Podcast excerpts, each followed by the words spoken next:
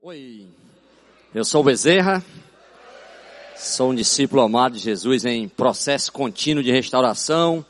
Tem algumas lutas, lutando aí com ansiedade, vocês não imaginam como é que eu estou aqui, lutando aí com o medo de falar em público, lutando com a depressão e tantas outras áreas, mas muito feliz porque Deus me deu a vitória só por hoje. Só por hoje eu estou aqui com vocês. Muito grato, gente, muito grato. Estava ali pensando e falar desse tema, né, de uma troca de histórias. Alguém contou a história de vida dele para você em algum momento que fez a diferença? Que te despertou para alguma coisa? Foi a história de alguém que fez com que você saísse do banco? Com que você, cara, isso mudou a minha história. Esse lance aqui fez toda a diferença para a minha vida. Então, uma troca de história, muitas vezes a gente que caminha, eu que caminho com o CR, eu que caminho hoje dentro do sistema prisional, que está fazendo esse trabalho, histórias são contadas todos os dias. Eu sou apaixonado pelo que faço hoje. Eu sou apaixonado de sentar, de ouvir uma história, porque um dia, uma história que me fez contar, que me foi contada, me fez me apaixonar pelo que eu faço hoje. Sou muito grato a Deus por ter a oportunidade de trocar histórias. E ontem eu liguei para essa pessoa e disse, cara, eu vou contar a tua história lá na frente amanhã. Eu vou contar porque Deus te usou para impactar a vida do Bezerra, para fazer a diferença na minha vida. Eu cheguei aqui em 2003, na inauguração dessa tenda. Não conhecia nada, distante, um Deus distante para mim. E eu cheguei num domingo seguinte à inauguração da tenda. Caminhei e 4 de janeiro de 2004 eu tomo uma decisão de caminhar com Jesus. Mas esse negócio de servir, de, cara, se envolver com algo, isso era bem distante para mim. E eu comecei servindo de uma forma diferente. Era aquele cara, não, eu vou servir porque eu vou receber algo. Era muito parecido com a questão do dízimo, da oferta. Não, eu vou dar a oferta que na próxima, na segunda-feira vou ganhar mais. Não, eu vou servir que eu vou ser de alguma forma. Então era essa a ideia. Mas eu me envolvi, comecei a participar. Ah, tem uma atividade ali. Tem algo acontecendo ali. Rapaz, eu vou lá. E numa dessas, quem está aqui desde esse período, quem lembra do ISO? Alguém que lembra do ISO aqui? Que é o Aristides ali, lembra, né, Aristides? então eu fui desafiado, tinha um ISO lá no Edson Queiroz, para descer a comunidade, para passar um dia todo com aquela comunidade, ISO, ID, servir e orar. E eu, cara, eu vou nesse negócio aí, tá aí? Eu vou entrar aqui de cabeça, vou ver como é que funciona isso. E naquele local, quando eu cheguei, eu conheci uma pessoa, eu ouvi uma história que mudou a minha vida até hoje. Que me fez realmente se apaixonar pelo serviço, que me fez realmente ter essa paixão de sentar com o outro, de poder ouvir, de poder contribuir de alguma forma. E o nome dessa pessoa, muitos aqui conhecem, eu vou citar o nome dele, pedi permissão a ele ontem. Chama-se João Batista. Grande amigo. Eu não conhecia o João Batista. E ele cuidava daquele projeto lá no Edson Queiroz. E quando eu cheguei, o João ali recebendo quem chegava para servir, distribuindo, e vai, tinha um médico, então esse vai atender ali, o outro vai e eu não sabia fazer nada, acabando de chegar. O que, é que eu vou fazer? Vou colar nesse cara. E aí o João, para onde ele vai, o bezerro está lá atrás do João. E o João começa a colocar umas luvas, pega umas enxadas, umas pás, vai para a lixeira grande que tinha lá. Lá tinha uma praça coberta de lixo. E o João disse, ó, oh, uma equipe vai ali limpar aquele lixo. Sei, rapaz, limpar lixo, eu vim para isso mesmo. Fui atrás do João. E naquele dia eu tive a oportunidade de ouvir a história do João. A história de vida do João. Em alguns momentos durante aquele dia, ele parava e dizia: Você está vendo esse lixo? Isso aqui não é nada de onde eu saí.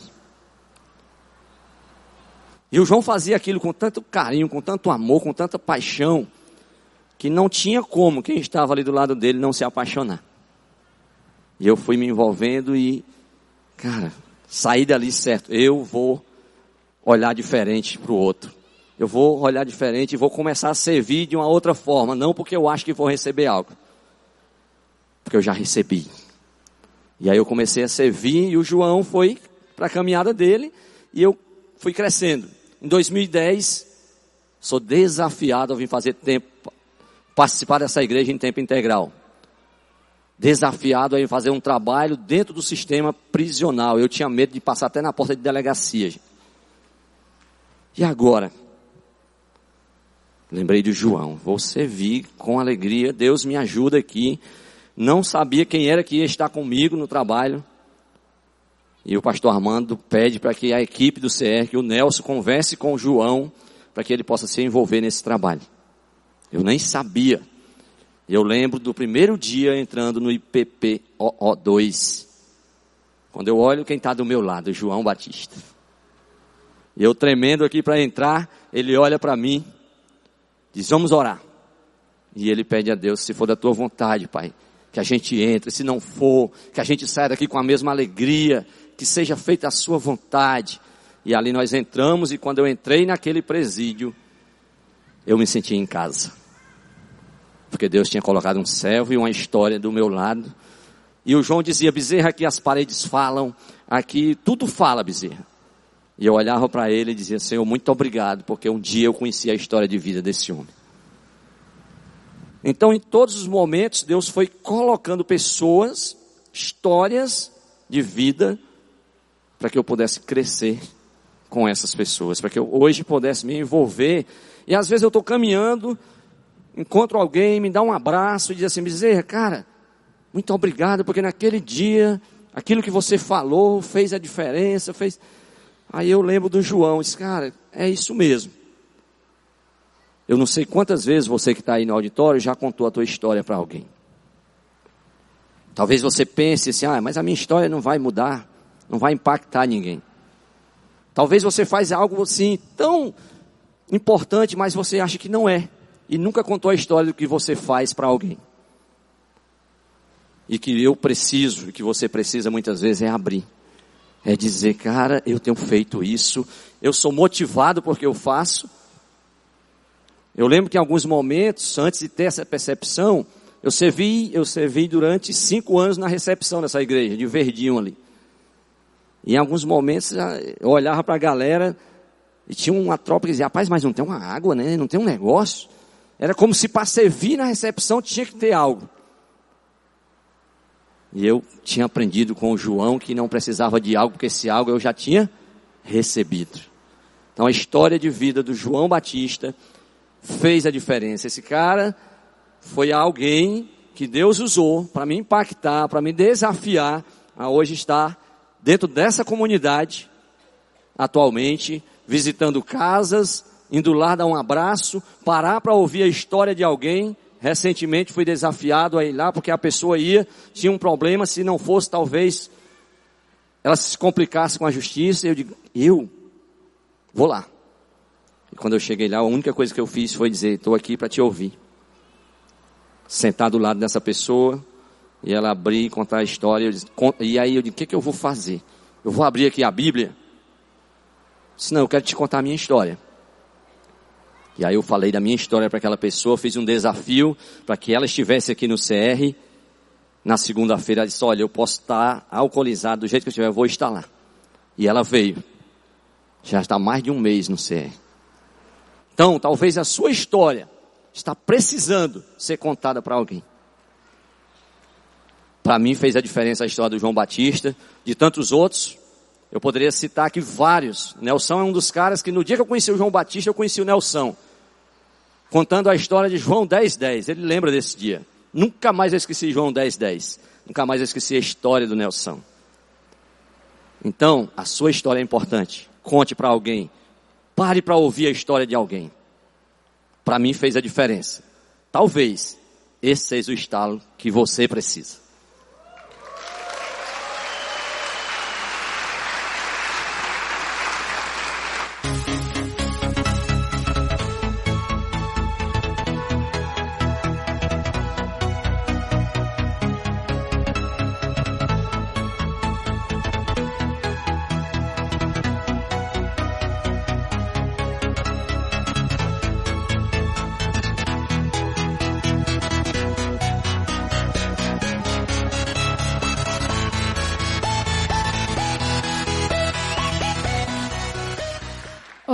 Meu nome é Meire.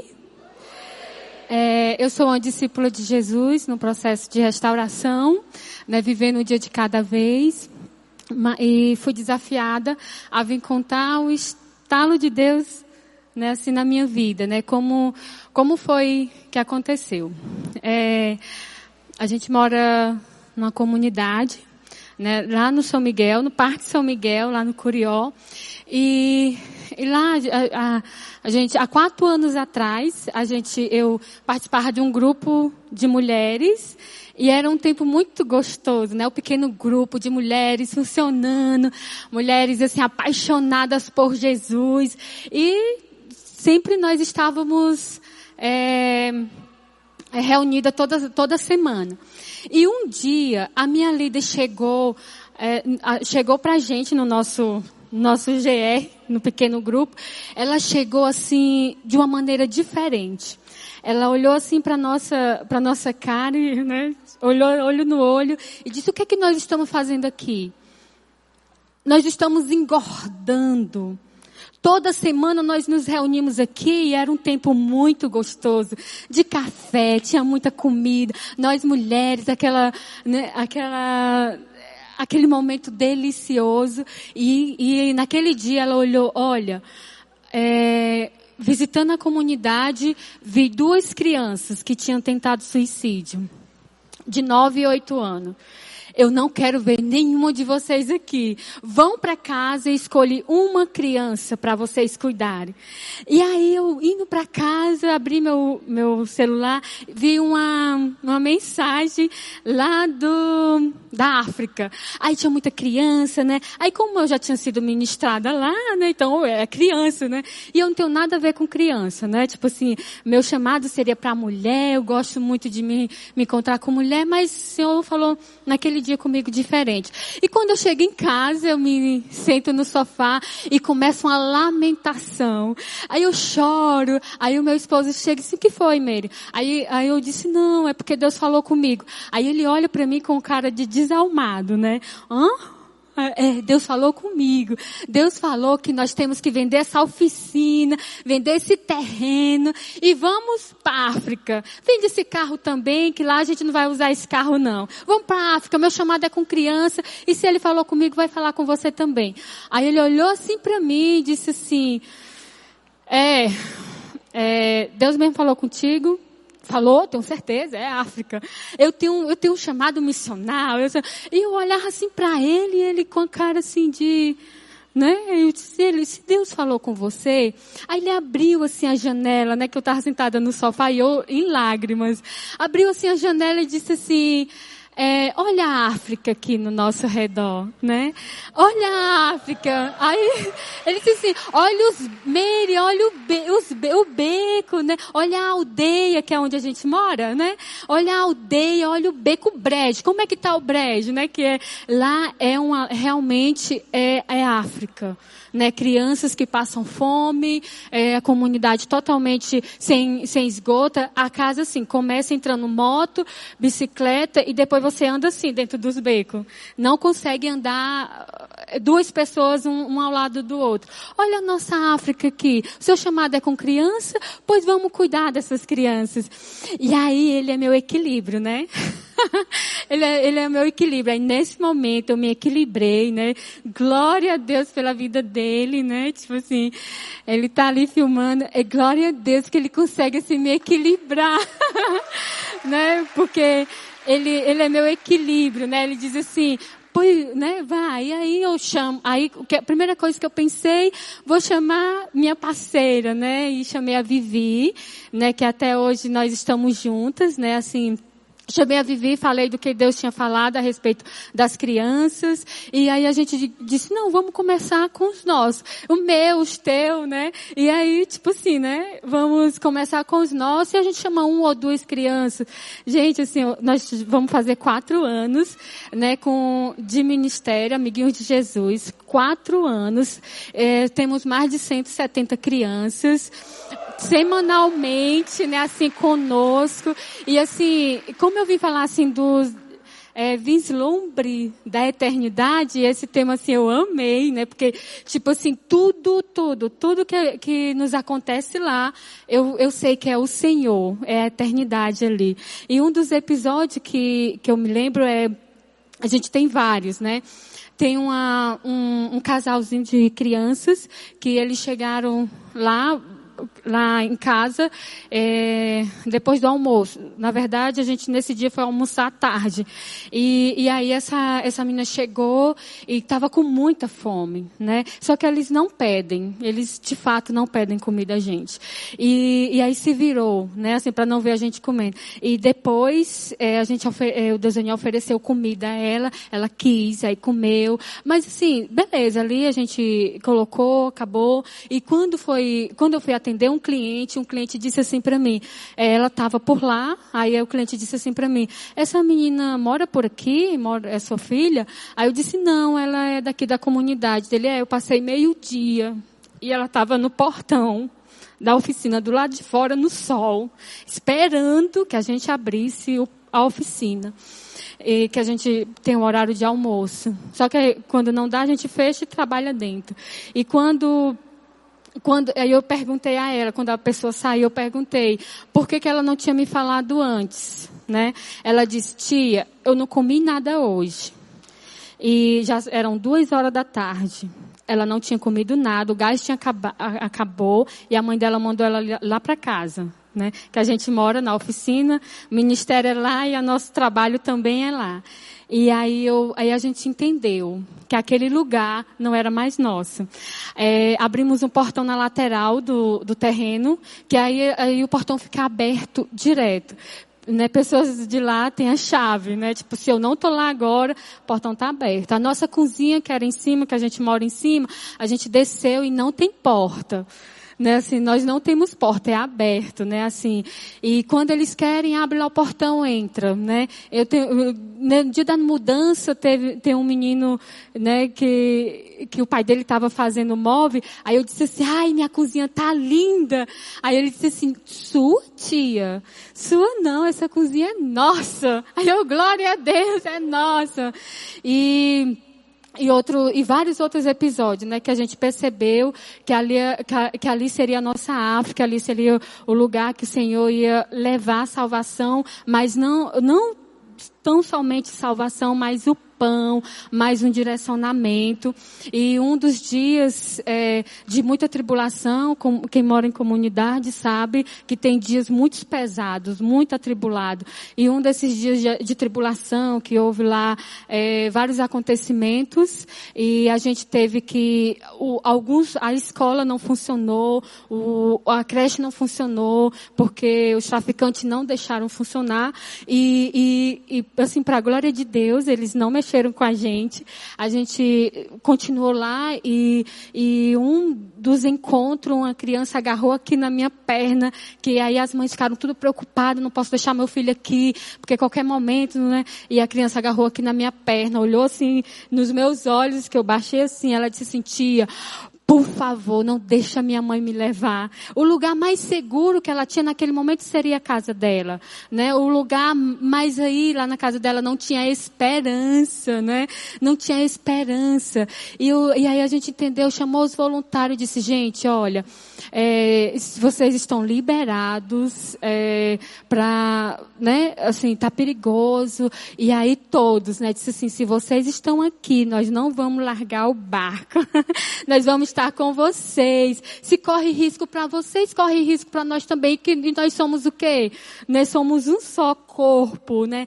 E aí até hoje, assim, para a glória de Deus, nós estamos lá funcionando, né? Assim, hoje nós temos futebol, capoeira, né? Assim, temos aula, temos várias oficinas e, e o Senhor tem tem muito, tem muitos a, a a fazer naquele lugar através das nossas vidas, disso eu tenho certeza. Né? Eu olho para lá e digo, meu Deus, tanta coisa para fazer, tanta coisa. Né? A gente caminha dentro dos bairros, e eu já fiz isso várias vezes, né? Sair de casa, né? Eu, eu, nem posso dizer isso que ele é meu patrão. Aí ele, eu saio da oficina e vou nos bairros, vou na, em alguma casa e volto, tu tava onde? Ah, né? Tipo assim, não, fui só ali resolver alguma coisa. Mas assim, como Deus nos deu o privilégio de trabalhar em casa, de trabalhar trabalhar, de ter esse, esse tempo flexível, né, de poder sair, né, de, de, de poder ir, ir, até a casa de alguém, mas a gente tem voluntários que vai lá semanalmente, e, né, e que está lá conosco. Assim, eu quero é, agradecer assim pela oportunidade, né, assim, e talvez esse seja um estalo que você esteja precisando.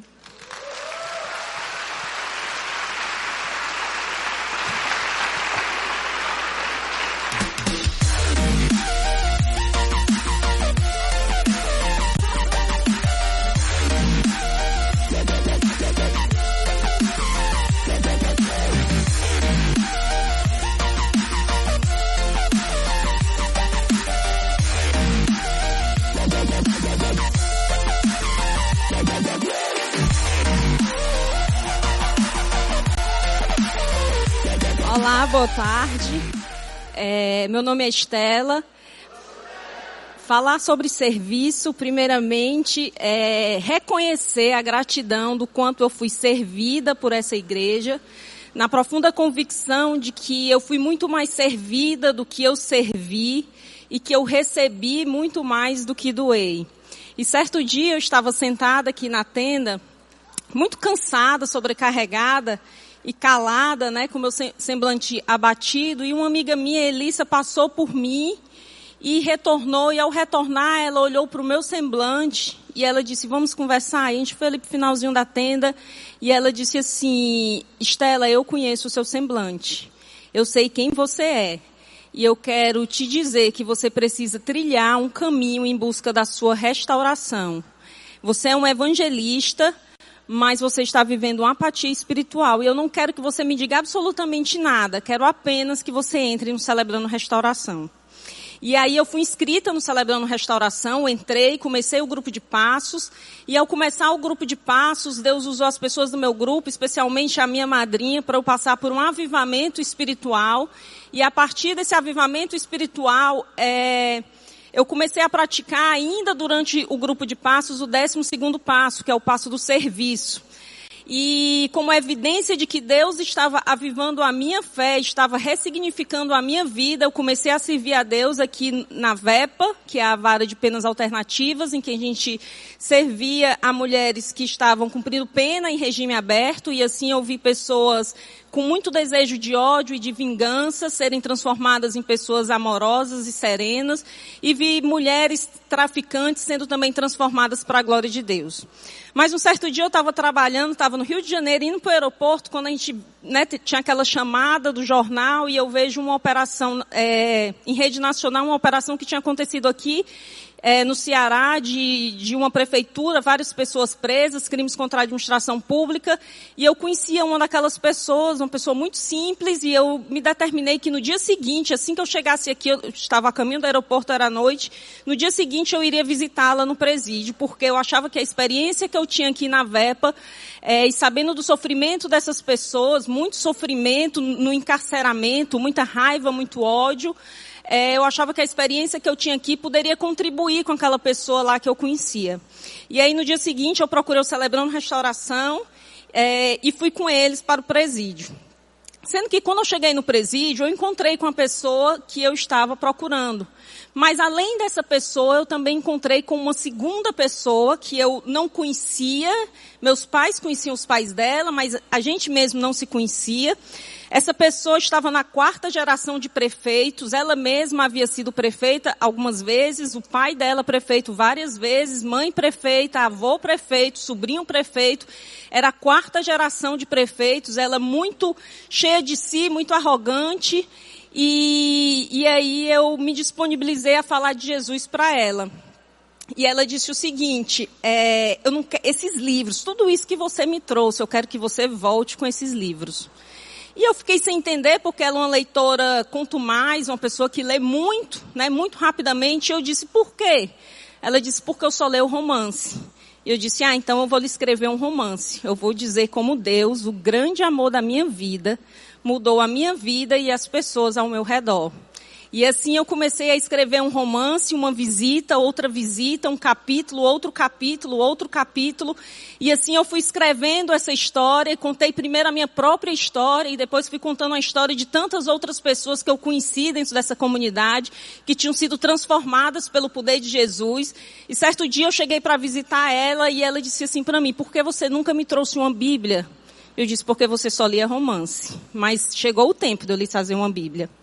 E aí, no encontro seguinte, eu levei a Carmen, que é aqui da nossa igreja, líder do grupo. A Carmen levou uma Bíblia para ela, ela fez confissão de fé, aceitou Jesus.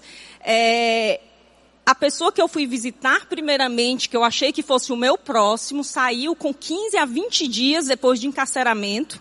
Ela ficou 11 meses no presídio e eu fiquei visitando ela durante todo esse tempo, mas quando ela estava no sexto mês em que eu escrevia cartas e muitas cartas, é, eu recebi o diagnóstico de que a minha sogra, uma pessoa com quem eu convivia muito e amava muito, é, tinha sido diagnosticada com câncer e ela é muito saudável, ninguém nunca imaginou, não, não, não havia qualquer cogitação de que ela tivesse um câncer, mas era um câncer já em estado terminal, ela só tinha três meses de vida.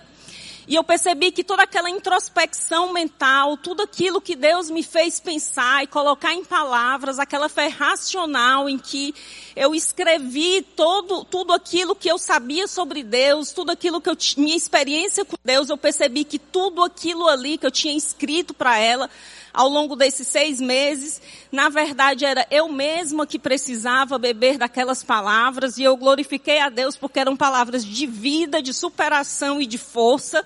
E eu mesma lembrava dos trechos do que eu tinha escrito, do que Deus me falava, porque era eu mesma que tinha que ler e que tinha que é, levar em consideração tudo aquilo que Deus fez em mim e nas pessoas ao meu redor, para que naquele momento de luto e de muita dor, nós pudéssemos superar facilmente, porque não é fácil perder uma pessoa da sua convivência com, que morre com três meses, que está aparentemente saudável. Eu tive, por exemplo, que lutar com o luto da minha, da minha filha de três anos, não imaginava que minha filha de três anos fosse passar por um processo de luto como ela passou.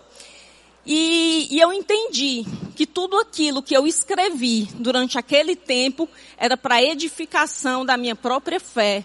E eu louvo a Deus porque quando eu olho para Jesus, quando Jesus sabe da notícia, é uma passagem que eu gosto muito, queria deixar com vocês. Quando Jesus sabe da notícia da morte, da doença de Lázaro. Jesus é comunicado, é, as irmãs de Lázaro chegam para ele e dizem que Lázaro está doente.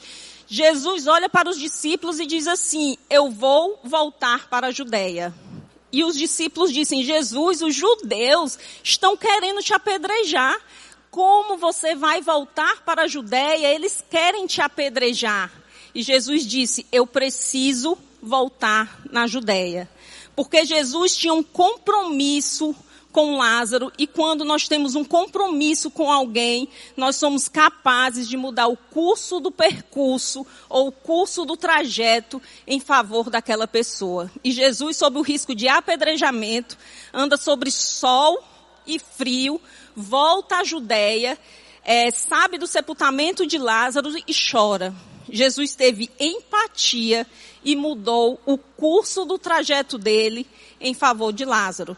E a palavra que eu queria deixar para cada um de nós é isso, que nós sejamos empáticos e que a gente tenha coragem de mudar o curso do nosso trajeto em favor de alguém. Como diz a cantora Ana Vilela, que cada um de nós saibamos ser abrigo e ter morada em outros corações. E eu queria finalizar com a, o versículo bíblico da minha conversão. Eu me converti faz 22 anos, eu estou nessa igreja desde 1997. Minha mãe vivia em outra cidade. Eu me, nasci e me criei em Fortaleza e minha mãe me criou trabalhando, morando em duas cidades e tendo três filhos.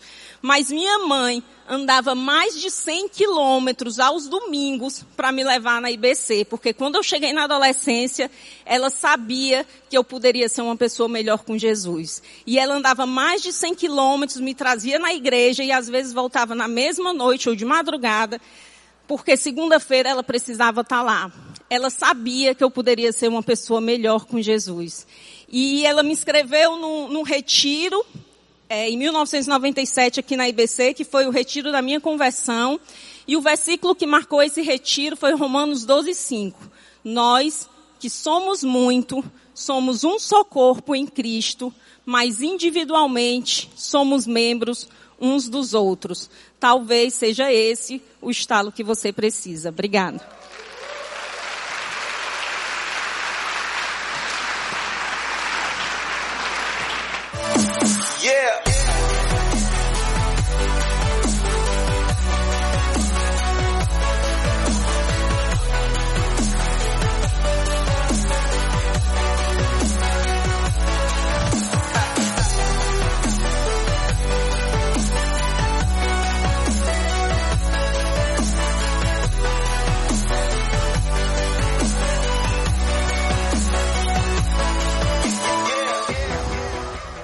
Muito boa tarde, meu nome é Arnaldo. Obrigado. E o meu estalo é sobre justiça. É, justiça daquelas palavras complicadas de você explicar, porque dependendo de onde você está e de qual filosofia você é adepto, ela vai ter um, uma significância diferente. E eu, enquanto operador do direito, professor de processo, sempre tive essa, essa, esse desejo de entender o que é justiça. Certa vez aqui nessa igreja eu tive a oportunidade de conhecer uma mulher chamada Nádia do Borel. E conversando com ela, ela me falou que o reino de Deus é um lugar de justiça. E eu digo, eu concordo com isso, mas o que é justiça? O que é essa tão famosa justiça? Então, eu procurei nos livros. E lendo Aristóteles, ele vai dizer que justiça é você dar a cada um aquilo que lhe é devido. É um sentimento de retribuição pelo mérito. E eu disse, isso não me satisfaz, isso para mim não é justiça, porque eu acredito num mundo sustentado pelo sacrifício do Cordeiro. Então eu não acredito em mérito, eu acredito que tudo que tem e que existe é graça de Deus nas nossas vidas. Então eu não deixei o Aristóteles de lado. Né? Procurei então nos livros da metafísica do costume de Kant, onde ele vai trazer que justiça seria agir de acordo com a ética, de acordo com a moral, com a moral vigente, com a lei imposta naquele tempo. E eu disse, a justiça não pode ser agir de acordo com a lei, não pode. Porque a igreja no Brasil já foi proibida de se reunir. Quando você lê as primeiras constituições do nosso país, sobretudo a Constituição de 1824, lá está escrito que a religião oficial do Estado é a católica apostólica romana e você pode professar qualquer crédulo religioso, desde que seja dentro da sua casa, vírgula, e em hipótese alguma pode se manifestar fora dela. Eu digo, então não é justiça agir de acordo com a lei, porque muitas vezes a igreja se manifestou fora da legalidade. Então justiça não seria agir apenas de acordo com a lei, até porque tem leis que me parecem ser bem cruéis, como as penas de morte, e eu sou contra isso.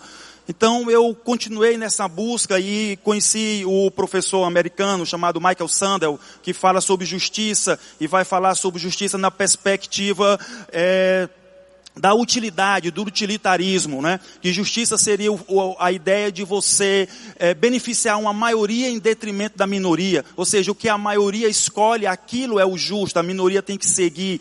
Eu digo, eu não acredito nisso também, porque eu penso que o Senhor é quem eu sirvo, Ele disse, felizes são os pobres, felizes são os que choram, felizes são os perseguidos. Então me parece que eu, enquanto cristão, tenho que abraçar as minorias.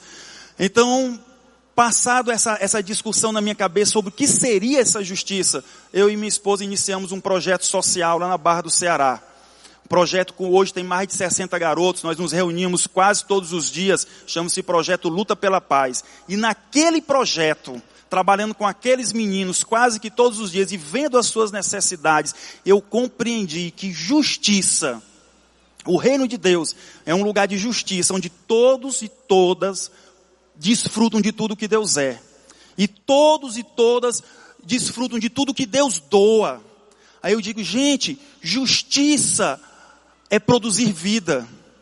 Justiça é o ato que se movimenta em favor da vida. Aqueles meninos me ensinaram através da necessidade deles que justiça está próximo de quem sofre produzir vida. Toda e qualquer ação que possa produzir vida é ação de justiça. Aqueles meninos me ensinaram que eu, enquanto cristão, posso estar na minha casa, ter o meu conforto, ligar o ar-condicionado, dormir confortavelmente, desde que nenhum deles esteja dormindo no escuro porque a luz está cortada.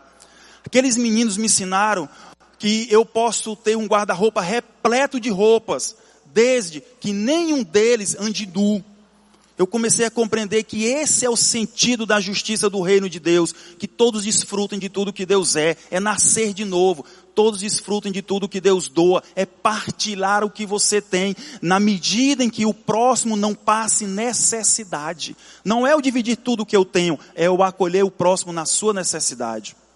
Comecei a compreender então que esse é o real sentido da justiça: socorrer, estar de mão aberta. E lá no nosso projeto, é, nós tivemos várias experiências. É o garoto que o pai diz que não vai ficar com ele no hospital, é a mãe que é usuária de crack, o garoto está doente, e eu e a minha esposa temos que ir para o hospital e dormir lá e ficar com aquele garoto, porque justiça é promover vida, é ação de vida. Várias vezes, gente, não foi só uma vez que eu tive garotos no projeto chorando porque a conta de luz dele está cortada. E a gente tem que ir lá, tem que ir lá, tem que socorrer aquele menino, porque justiça é promover vida, é ter qualquer ação que promova a vida no próximo. E essa ação ela é despreceituosa. É uma ação que, é, que não é, não, não se podemos confundir justiça com a ação de filantropia. Porque a filantropia, ela beneficia muito mais o filântropo do que quem recebe. A justiça não. A justiça, ela se sacrifica. Ela vai à cruz pelaquele que está necessitado. Isso é a justiça. Quando eu vejo o Filho de Deus na cruz, eu penso, esse é o estado de justiça. Onde todos estão pendurados na cruz e eu não tenho medo de ninguém, porque você não me faz mal algum, porque você também está na cruz. Você também está num movimento de justiça. No nosso projeto, nós passamos por várias experiências. Nós temos um, alguns casos que passaria horas falando, mas tem um caso que chama a atenção de um rapaz que nós conhecemos, eu e a minha esposa, e esse camarada dormia na rua. Ele dormia no chão. Literalmente, várias vezes eu fui visitá-lo e ele dormia no chão e o chão molhado. Um local cedido pela polícia militar. E as roupas dele eram guardadas num saco plástico. E então nós entendemos, justiça é promover vida. O reino de Deus quando chega transforma, produzindo vida. Aí nós levamos esse cara para morar em casa com a gente. Não é fácil, mas nós o levamos. E ele morou com a gente durante alguns anos. Depois ele, eu consegui que ele morasse com o meu pai. Né? Ele passou um tempo morando com o meu pai. E nós, é, devido ao talento natural dele para as artes marciais, nós conseguimos que ele participasse de um torneio aqui em Fortaleza. E no primeiro torneio que ele lutou, ele perdeu. Ele perdeu. Mas o mestre, um dos mestres que estava lá no Paulo Salazar, disse: Esse menino tem futuro. Arnaldo, consegue ele, leve ele para minha academia para eu treiná-lo, porque ele tem futuro. Nós o levamos, ele treinou, fez outra luta, ganhou. Foi a Curitiba, fez uma luta, ganhou. Depois ele viajou para a região do Catar, fez uma luta, entrou para o Guinness Book, nocaute mais rápido do mundo. Depois esse cara assinou com o UFC.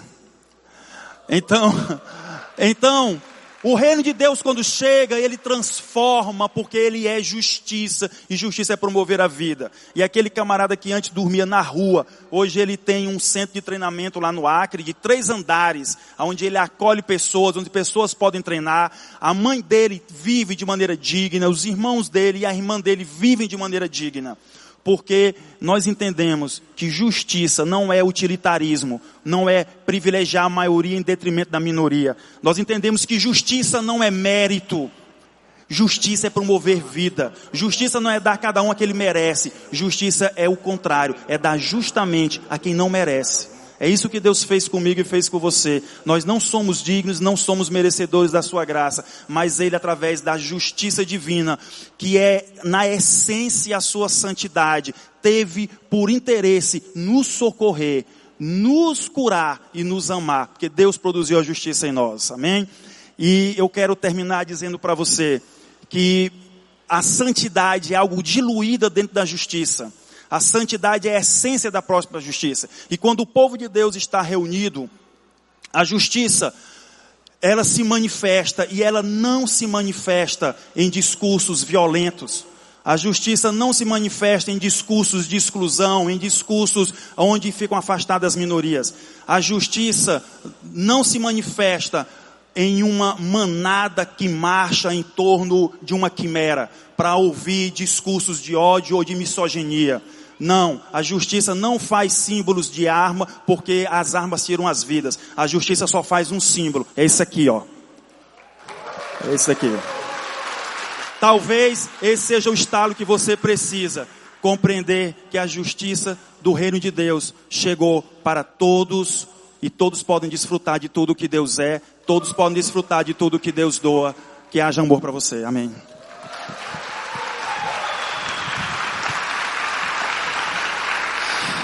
Oi. Olá, eu me chamo Orlando e eu não sou o próximo estalo, tá certo? Estou dando aqui alguns avisos importantes. Gente, esse momento, é, alguém chorou aqui em algum momento? Ufa, coisa linda. Eu chorei em alguns momentos. Essas pessoas que aqui compartilharam são pessoas da nossa igreja e eu tô com orgulho enorme Cara, essas pessoas são da minha igreja, que história. Muitos de vocês não conheciam as histórias, não é verdade? Eu também não conhecia algumas dessas histórias. Mas um orgulho, uma coisa linda saber que Deus é, está fazendo algo lindo no nosso coração como igreja. Nós somos a igreja que decidiu não fazer campanha de vem para cá, porque aqui a bênção está. Nós nos tornamos a igreja do vai, porque a bênção está lá. O encontro comigo está lá fora. Por isso somos uma igreja missional. Por isso estamos declarando ser uma igreja cujo propósito central, apaixonante, é, sobrenatural é amar. Esse é o nosso verbo por excelência, amar. Essa é a nossa missão, é amar.